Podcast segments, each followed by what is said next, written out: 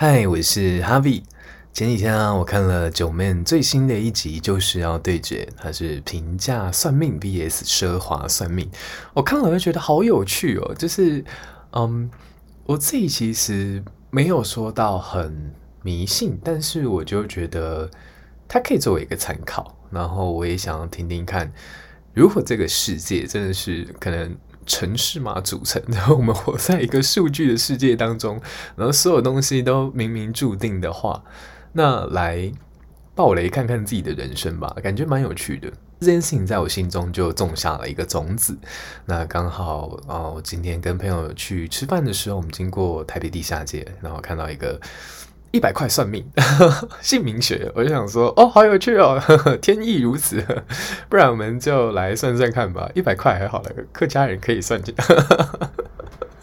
好，总而言之，就真的去算了一下，然后他就是有问，呃，事业、情感，然后健康、财富之类的，然后好像五个选项吧，我就问他说。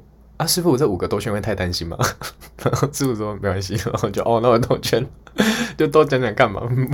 我觉得我都蛮好奇的，我想听听看。然后师傅圈完之后，就问了，就是要我留一下我的呃出生年月日。我印象很深刻，我来讲一下那个过程，就是每一个姓名。除了就是有笔画之外，然后也会有呃对照的金木水火土这样。那它旁边也有一本书，反正它其实你可以想象它就是一个 maybe 是一个大数据的概念。然后我也不知道为什么原理是这样，但你就想象成呃姓名学有默默可能背后代表一种大数据的力量好了。他就边算，那其实也经验丰富啊，边算就边讲。然后他第一句话就是说。你是一个非常古灵精怪的人，就会很多呃鬼点子啊之类的。我我把这个当做一个成长了，但是就是小时候一路成长的过程，我就是一个这样子的人。